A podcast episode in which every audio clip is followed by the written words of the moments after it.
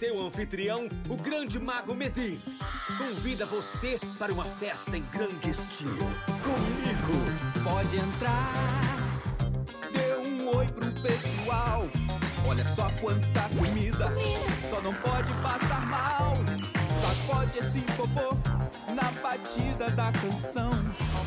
Jogue xadrez gigante, mas não trapaceie não. O principal, deixe os problemas lá fora. Mergulhe de cabeça e nem pense em ir embora. Vamos festejar a noite toda até de manhã. Vai rolar de tudo nessa noite em casa.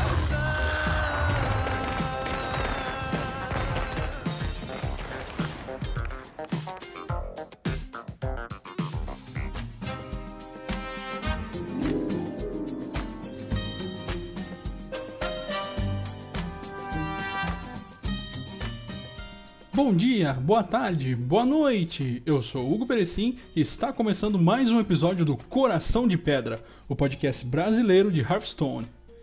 E hoje no nosso episódio de número 7 da série de história, aquela que vai tratar sobre todas as coleções e aventuras lançadas para o jogo no decorrer dos anos. Como eu falei lá no último episódio, hoje vamos falar sobre Uma Noite em Karazhan. Essa daí que foi nada mais nada menos que a quarta aventura lançada para o jogo. Então senta aí e fala galera, tá tudo sussa? um abraço pro Érico Graça do The One Games, quem é jogador das antigas sabe. Um abraço amigos, esteja onde estiver.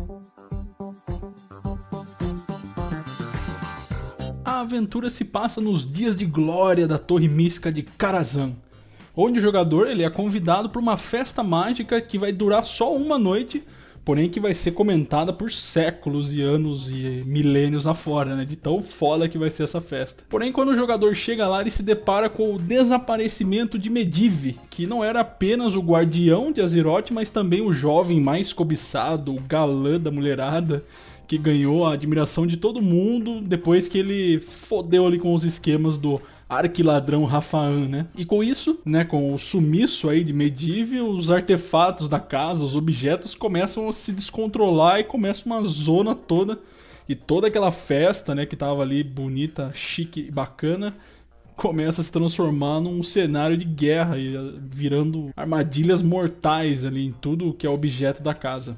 Então cabe ao jogador encontrar Medivh novamente, né, e restaurar a ordem nessa torre enlouquecida para assim então salvar o dia. A aventura trouxe para Hearthstone um total de 45 novas cartas, mesmo número que Liga dos Exploradores trouxe, né?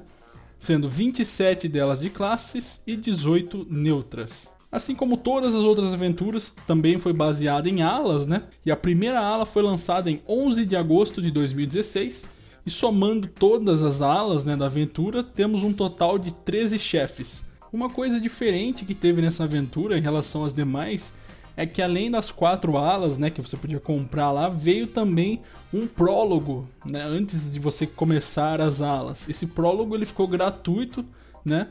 E independente se você tinha qualquer outra ala ou não, você podia jogar esse prólogo para ganhar algumas coisinhas ali de começo. Vale lembrar que assim como as outras aventuras, as alas custavam 700 de ouro, mas você pode fazer a compra com nosso suadíssimo dinheiro real.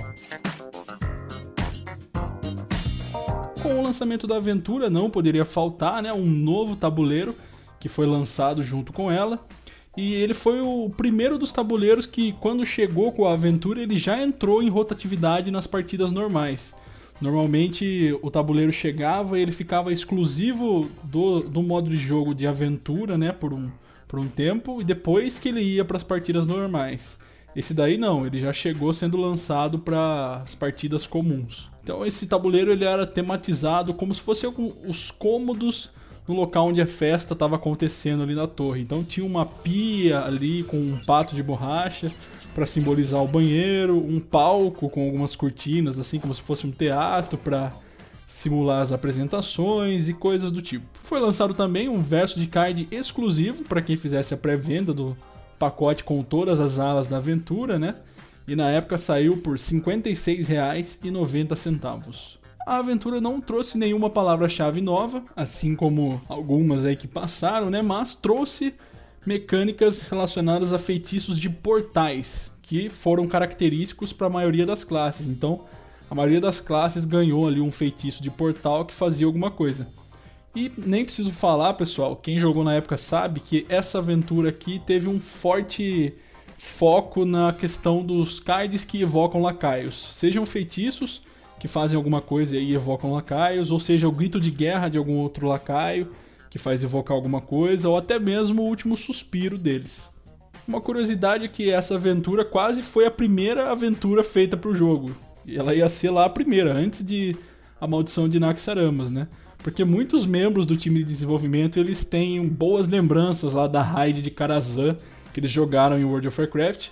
E até o produtor sênior disse que a primeira raid pela qual ele se apaixonou foi essa de Karazhan. Então eles já pensaram de cara em fazer Karazhan pro jogo, mas decidiram segurar ali. Escolheram Naxaramas como primeiro, mas o Karazhan ficou nos planos, né?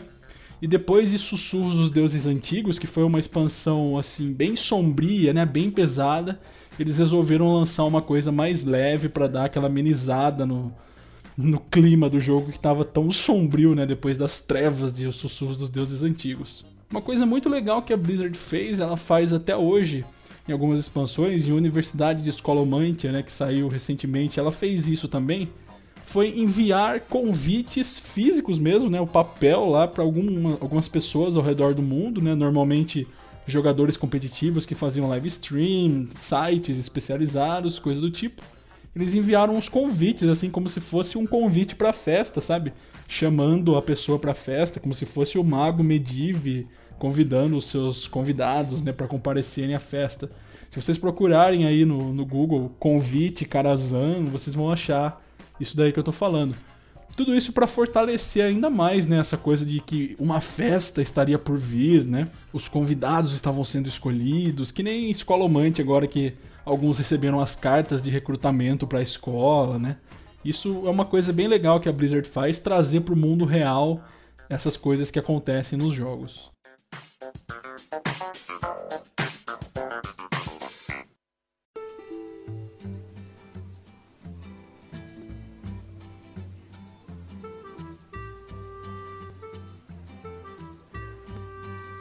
Vamos agora então adentrar as alas e recompensas que você recebe ao chegar no final de cada uma delas. A primeira ala, que na verdade não é uma ala, é o prólogo. Você vai enfrentar o chefe Príncipe Malquezar, que vai te dar como recompensa o Corvo Encantado do Druida e o Portal das Terras do Fogo do Mago. O Corvo Encantado é uma criatura custo 1, 2/2, né? A primeira do jogo que chegou ultrapassando os limites aí de um custo 1, que normalmente o custo 1 ou ele é 1/1, né, ou 1/2, 1/3, ou 2/1, tal, mas nunca você tinha um custo 1 com 2 de ataque, 2 de vida. Essa foi a primeira carta que chegou. O Portal das Terras do, do Fogo, como eu falei, foi uma carta de mecânica de portal que veio pro jogo, dessa vez aqui pro mago, né? Custo 7, cause 5 de dano e evoque um lacaio aleatório com 5 de custo. Então essa carta, além de você dar dano onde você quiser, né, ele é quase uma bola de fogo em termos de dano, você ainda vai evocar um lacaio aleatório com 5 de custo. Uma jogada de tempo muito interessante. E já começando aqui com aquela questão que eu falei de você poder ter vários, várias mecânicas ali nessa aventura de evocar lacaios, né? Sejam feitiços ou próprios lacaios evocando outros. Agora sim, a primeira ala, o primeiro chefe é o Golem da Prataria, que te dá como recompensa o Garfo Letal do Ladino e o Golem da Prataria, que é pro bruxo. O Garfo Letal é um custo 3, 3 2 e o último suspiro é adicionar uma arma com 3 de ataque e 2 de vida à sua mão. Já o Golem da Prataria, custo 3, 3 3 e se você descartar esse lacaio, você evoca ele. Então, você tá lá um deck de bruxo que tem as mecânicas de descarte, né, para trazer benefício para você. Se você descartar esse golem aqui, na verdade você não vai perder ele, e sim ele vai ser evocado em campo. Matando esse chefe, você vai liberar o desafio de classe para o sacerdote. O segundo chefe é o espelho mágico, que te dá como recompensa a anomalia arcana, que é um custo 1, 2/1, e sempre que você lançar um feitiço, você concede mais um de vida a esse lacaio. É bem ruizinha, não entrou em, em quase nada. E te dá também a Aranha da Despensa, custo 3, 1/3, e o grito de guerra evocar uma aranha 1/3. Então, é um custo 3, 1/3 que evoca outro 1/3 quando é jogado. Matando o segundo chefe, você vai liberar o desafio de classe para o Xamã. Terceiro chefe é o Xadrez, que tem como recompensa o Cavaleiro de Marfim do Paladino e Proteja o Rei do Guerreiro. O Cavaleiro de Marfim é um custo 6, 4/4 e o grito de guerra é: descubram um feitiço, restaure a vida do seu herói equivalente ao custo do feitiço. Então, além de ser uma carta que vai te dar um corpo no jogo, você vai ainda assim conseguir se curar caso esteja ali com a vida baixa. Proteja o rei é um custo 3.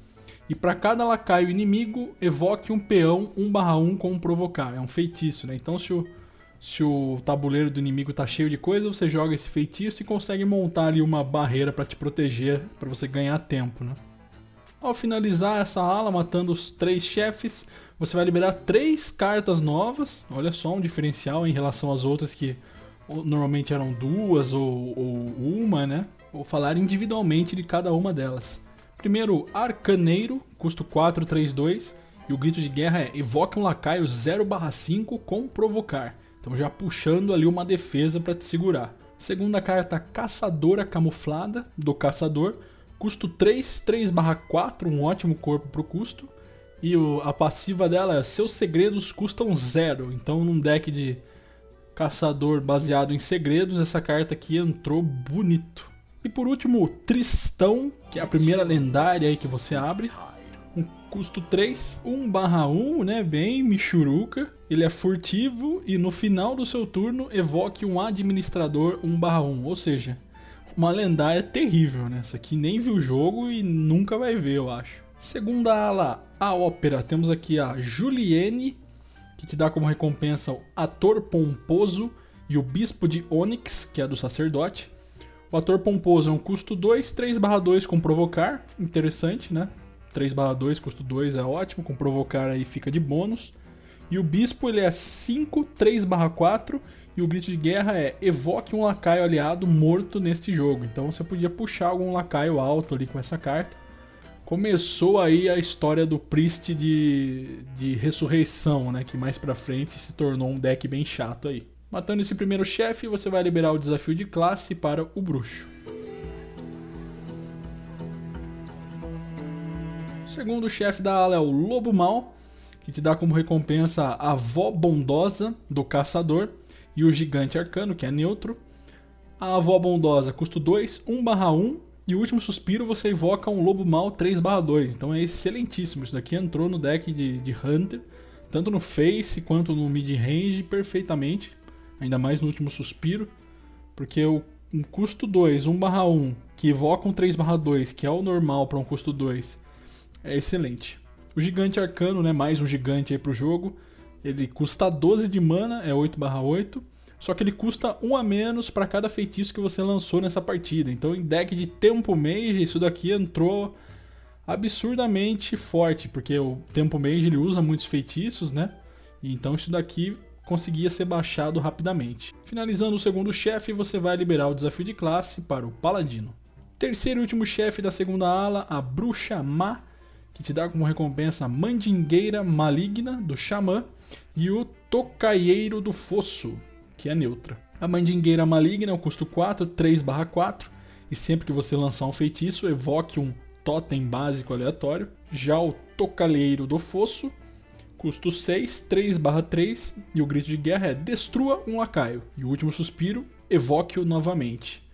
Então, para decks de ressurreição de Priest ali, fazer um lacaio morrer para ele ativar algum efeito que ele tem quando morre, e depois você invocar ele de novo, entrou bem também. Finalizando essa ala, você vai liberar duas cartas: o Roubadashin, que é do Ladino, custo 1, 1/1, e o grito de guerra é: adicione um card de classe aleatório à sua mão que seja da classe do oponente. Entrou muito em deck de Ladino isso daqui, como drop 1. Já tinha outras cartas né, que faziam essa mecânica de roubar coisas da classe do oponente. Essa daqui chegou para acrescentar isso daí, na curvatura de mana do Ladino. E a segunda carta, uma das mais utilizadas né, nessa aventura, o Barnes, custo 4, 3/4. E o grito de guerra é: evoque uma cópia 1/1 de um lacaio aleatório do seu deck. Então, em decks que tem lacaios altíssimos, que tem um último suspiro forte, o próprio Priest de ressurreição mesmo, você colocou essa carta aqui para puxar um lacaio para te ajudar aí com seu efeito, né? Não importa o corpo que ele tenha, mas ele ia ajudar de alguma forma. O Barnes entrou aí para possibilitar esse tipo de mecânica. Terceira ala, temos aqui o Curador, que é o primeiro chefe, que te dá como recompensa o Zuobo e o Carcereira do Viveiro, que é do Druida. O Zuobo é neutro, ele é 3/3, custo 3. E o grito de guerra é conceda mais um de ataque e mais um de vida a uma fera, um dragão e um murloc aliados aleatórios. Então, bem específica, né? Ele é um mecanoide, tipo, ele não sabe muito bem o que ele quer ser.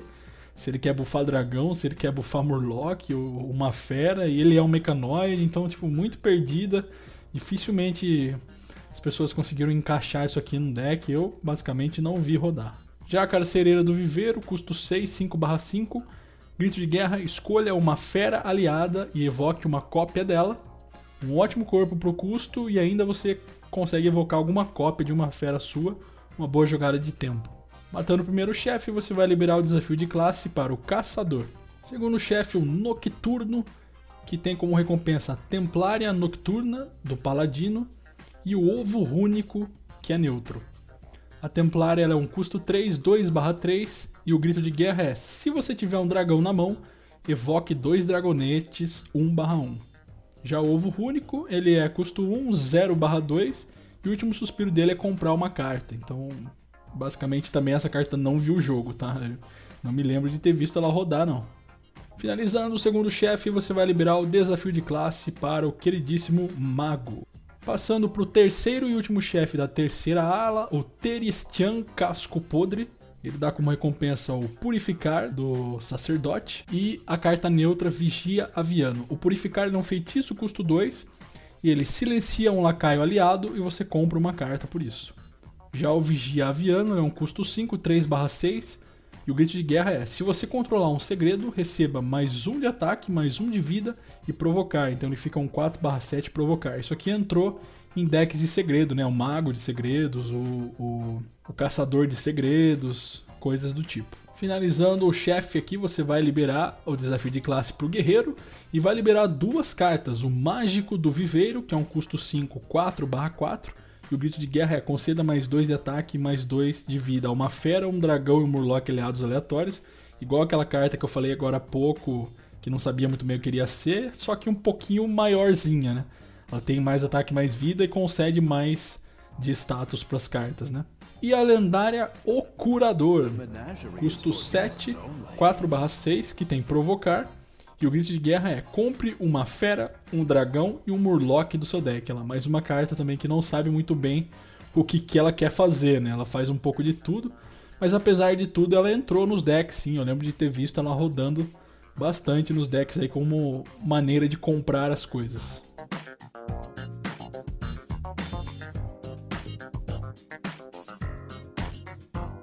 Quarta e última aula, o Pináculo. Temos aqui três batalhas, né? A primeira é o Vulto de Aran, que te dá como recompensa o Pajem de Medive, custo 2, 2/3, e o grito de guerra é se você controlar um segredo, cause 3 de dano. Excelente, vale lembrar que ela é uma carta exclusiva de classe do mago, mas excelente para decks que rodavam um segredo. Custo 2, 2/3 já é ok pelo custo, né? O corpo 2/3 e ainda assim dava 3 de dano, ou seja, uma seta de gelo se você tivesse um segredo em campo. Libera também as garras espirituais do Xamã, que é uma arma custo 1, 1 de ataque e 3 de durabilidade, e ela ganha mais 2 de ataque enquanto você tiver dano mágico. Essa arma que não rodou, tá? É, as mecânicas de dano mágico com o Xamã na época não eram tão fortes quanto vieram com a Universidade Escolomantia, né? Que o pessoal até tá tentando criar algumas, algumas coisas de, de, de dano mágico para Xamã, mas nessa época aqui eles tentaram emplacar alguma coisa relacionada a isso daí não deu muito certo. Finalizando o primeiro chefe, você vai liberar o desafio de classe para o Ladino. Segundo chefe, o Heteródio, que te dá como recompensa a Historiadora Heteródio, que é um custo 2, 1/3. E o grito de guerra é se você tiver um dragão na mão, descubra um dragão. Então isso aqui em decks de dragões, principalmente lá no Dragon Priest, né, no sacerdote de dragões, veio acrescentando aí mais um, uma maneira de fortalecer a sinergia dos dragões do deck.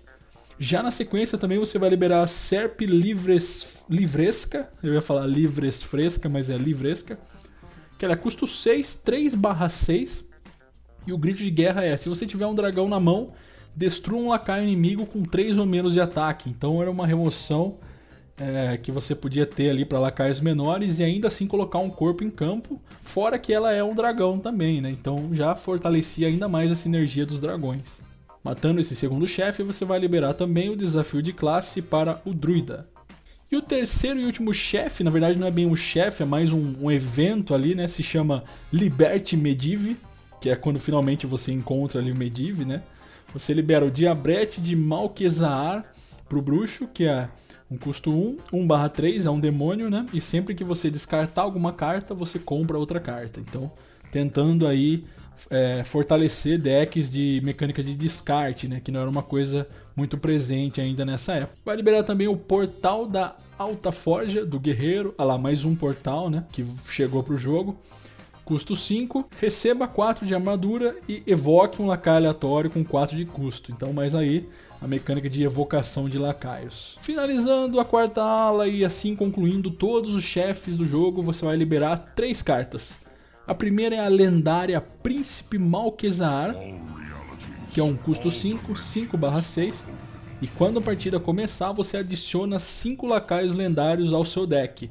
Essa carta aqui entrou em decks que, principalmente as pessoas que não tinham muitos recursos em termos de lendárias, né, jogavam essa daqui no deck para ver se conseguiam no meio da partida ali puxar alguma lendária que veio veio bem colocada, né, no início do jogo. A segunda lendária é o Medivh, o Guardião, que é o, o protagonista entre aspas aí de todo esse evento, dessa aventura.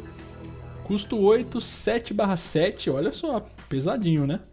E o grito de guerra é Equipe Atiesh, Grande Cajado do Guardião. Esse Atiesh, ele é uma arma, tá? Que pode ser equipada em qualquer classe, porque o Medivh ele é uma lendária de classe neutra. E ela é um custo 3, 1 de ataque e 3 de durabilidade. E o efeito é, depois que você lançar um feitiço, você evoca um lacaio aleatório com o mesmo custo do feitiço e perde um de durabilidade na arma. Então, você pode puxar isso daí para sua mão, e se você é um deck que roda feitiços altos, no próximo turno jogar um feitiço, sei lá, custo 7, um Flame Strike, por exemplo, e puxar um lacaio custo 7 também. Então é bem interessante a mecânica de tempo. Eu vi o Medivh entrando em alguns decks, principalmente deck de mago, né?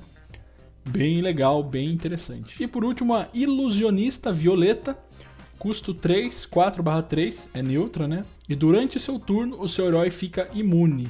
Então, se você está jogando com algum deck que usa muitas armas, né, para você bater em lacaios ou coisa do tipo, ou o bruxo mesmo, né, para comprar cartas ali com poder heróico, você não vai levar dano durante o seu turno, independente do que você fizer, enquanto a ilusionista estiver em campo.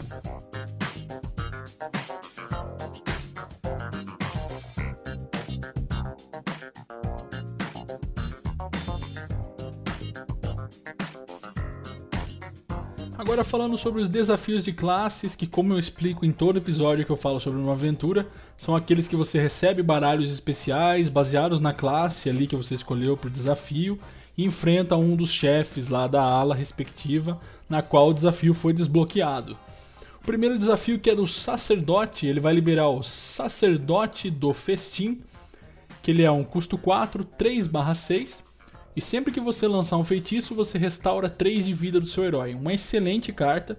Entrou em decks de sacerdote para conseguir uma cura ali, porque além do corpo excelente 3/6 para um custo 4, ele ainda você conseguia fazer algumas curas ali, que é muito importante para o sacerdote se manter para o fim do jogo. Segundo desafio do Xamã, que libera o Portal da Voragem. Esse aí, ó, o portal que chegou para o Xamã, ele é um custo 2. Cause 1 um de dano a todos os lacaios inimigos e evoque um lacaio aleatório de custo 1. Um.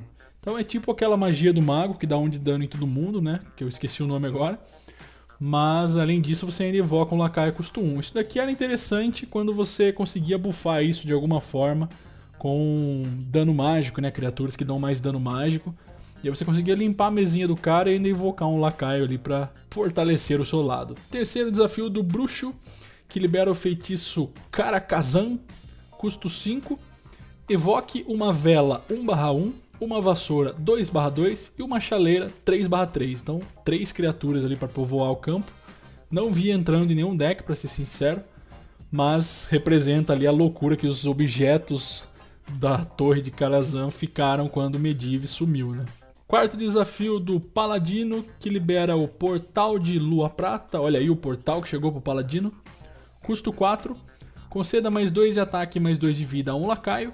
E evoque um lacaio aleatório com 2 de custo. Então, né, lacaiozinho ali de 2 de custo, interessante. E ainda você bufa algum lacaio seu.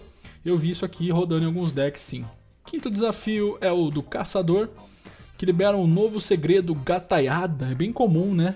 Os desafios de classe do caçador trazerem novos segredos, né, para classe que existem baralhos até hoje que rodam com mecânicas de segredo, né? Esse segredo é um custo 2, assim como todos os outros segredos. E depois que o oponente lançar um feitiço, você evoca uma pantera 4/2 com furtividade. Então, é um bom valor agregado aqui, uma jogada de tempo que você pode ter um lacaio 4/2 só por 2 de mana, ainda furtivo, né? Sexto desafio é do Mago, que libera um dos principais drop 1 que o Mago teve depois dessa expansão, dessa aventura, né, na verdade, pra gente não confundir aqui, que é o Livro Murmurante. Custo 1, 1/1. Grito de guerra, adicione um feitiço de mago aleatório à sua mão. Isso aqui entrou no deck de Tempo Mage. O mago não tinha muitos drops 1 fortes na época, tinha a Moré de mana, que ainda era custo 1 naquela época mas nada além disso que eu consigo me recordar. E o livro Murmurante veio para trazer mais valor ainda para o deck de Tempo Mage. Sétimo desafio do Guerreiro liberou a Perdição do Tolo. É uma arma, custo 5, 3/4 e os ataques são ilimitados a cada turno, mas você não pode atacar heróis. Então você pode torrar essa arma no mesmo turno que você jogou ela. Você pode atacar quatro vezes com ela, mas você não vai poder atacar heróis. Oitavo desafio do Ladino libera o Camelô Etéreo. Custo 5, 5/6. E o grito de guerra é: se você tiver na sua mão cards de outra classe, reduza em 2 o custo deles. Então, aqueles decks baseados em roubar cartas da classe do oponente, né, como o Roubadashin, que chegou para expansão. Você podia no turno 5 descer o camelô e, e, diminuir todos os custos dessas cartas que você roubou da outra classe. Nono e último desafio do Druida libera o Portal da Clareira da Lua. Esse foi o portal que chegou aí pro Druida. Nem todas as cartas receberam portais, mas a maioria delas receberam. Custo 6, restaure 6 de vida e evoque um lacaio aleatório com 6 de custo. Um dos melhores portais que chegou aí sem sombra de dúvida, né? Restaurar 6 de vida e ainda descer um lacaio custo 6 por 6 de mana, pô. Meio OP, né? Esse e o do mago foram os melhores portais que chegaram para aventura. Essa aventura também teve o modo heróico para você zerar ali a aventura com um pouco mais de dificuldade. E quando você terminava esse modo heróico, você também liberava um card back exclusivo para você exibir ali que você é o fodão e você consegue derrotar os chefes no modo heróico.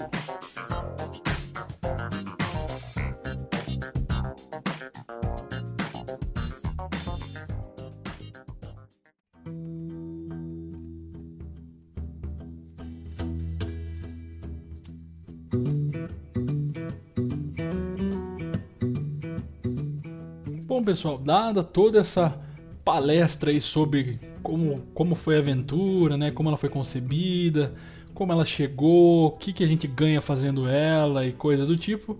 Falando agora um pouquinho sobre o meta da época depois que essa aventura saiu. Para ser sincero para vocês, pessoal, eu não acho que foi uma adição no jogo que moldou muita coisa, tá?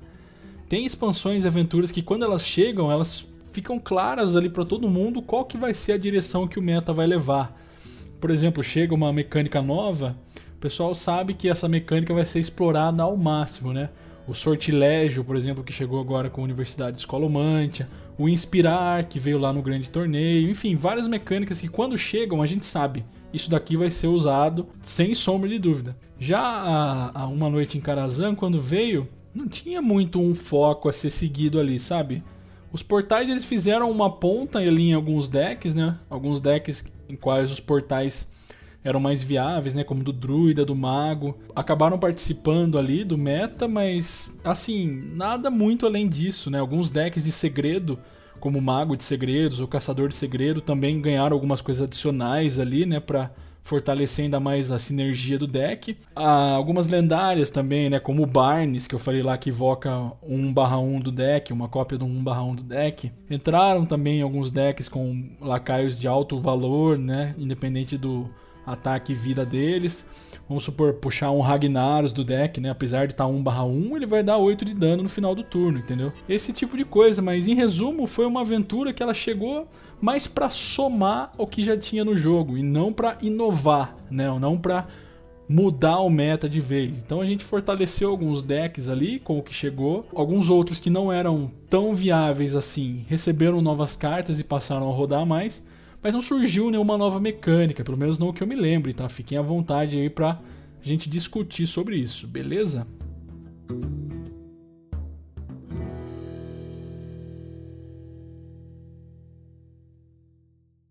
E com isso terminamos de falar sobre Uma Noite em Karazhan, uma aventura que apesar de não ter trazido muitas coisas novas, fortaleceu ali alguns decks que já existiam e passaram a girar melhor, uma coisa que é, eu sinto nessa aventura como se fosse lançado um pacote clássico parte 2 ali, sabe? Uma coisa que só somou, como se o pacote clássico tivesse sido dividido em dois quando ele foi concebido e lançaram o resto agora, sabe?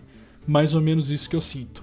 Bom, espero que vocês tenham gostado. Queria agradecer a você que escutou até aqui. Queria pedir que mande um e-mail para coracãodepedra.podcast@gmail.com com o seu feedback. Isso é muito importante para manter o podcast funcionando. Eu adoro receber e-mails de vocês. Eu recebi alguns comentários já positivos, elogiando os episódios, mas gostaria de fortalecer ainda mais o debate, tá? Mandem perguntas, questionem isso que eu falei, sabe? Não acreditem em tudo que eu falo, não. Vejam se realmente o que eu tô falando é verdade e deem umas caneladas em mim aí pra eu poder analisar no próximo episódio. E falando em próximo episódio, na próxima edição aqui da série de história, vamos falar sobre as gangues de Geringonsan.